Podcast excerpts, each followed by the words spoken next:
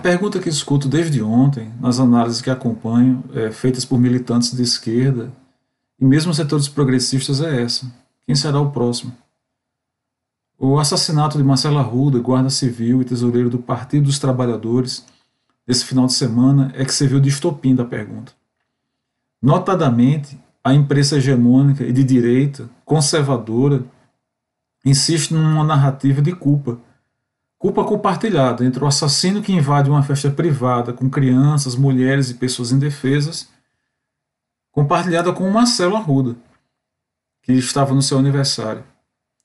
Além de cínica e hipócrita, essa mesma imprensa se recusa a aceitar a culpa pelo discurso antipetista que alimentou por anos e anos no Brasil. Cinicamente, de novo, afirmo, mas agora indico também a cumplicidade do discurso de ódio, ela não está sozinha. Ao lado dela tem gente perto de você que comemora secretamente o assassinato do Marcelo. Sempre disse e repito: o autoritarismo é um processo social antes de ser uma instituição a base para ele ser o que é. Nessa altura do campeonato, os iludidos que escolheram errado vão abandonar esse barco. Quem ficar no barco, ainda que carregue um sorriso no rosto, ou mesmo seja seu parente, pode estar tornando-se cúmplice do ódio e está celebrando secretamente a limpeza da petralhada prometida em Palanque. Eu, pessoalmente, não sou filiado ao PT, mas eu defendo sim a liberdade de usar vermelho, de vestir Lula lá, e manifestar meu voto e conversar sobre essa opção.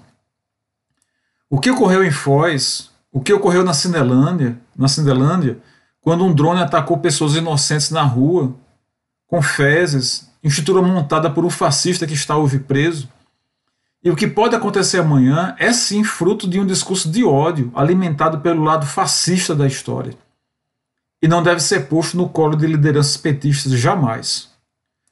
A despeito de toda a crítica que se faça, com legitimidade ou não, ao Lula ou ao PT, não há um episódio sequer de incitação à morte dos seus opositores.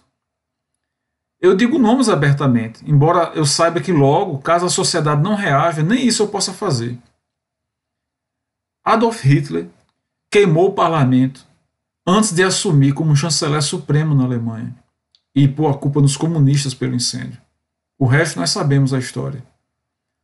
Parece que os quase 90 dias que restam até outubro e mais os três meses até o fim desse período de morte no Brasil será longo.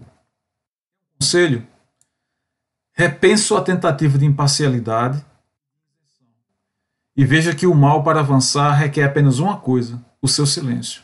Justiça para Marcelo Arruda, pai de quatro filhos.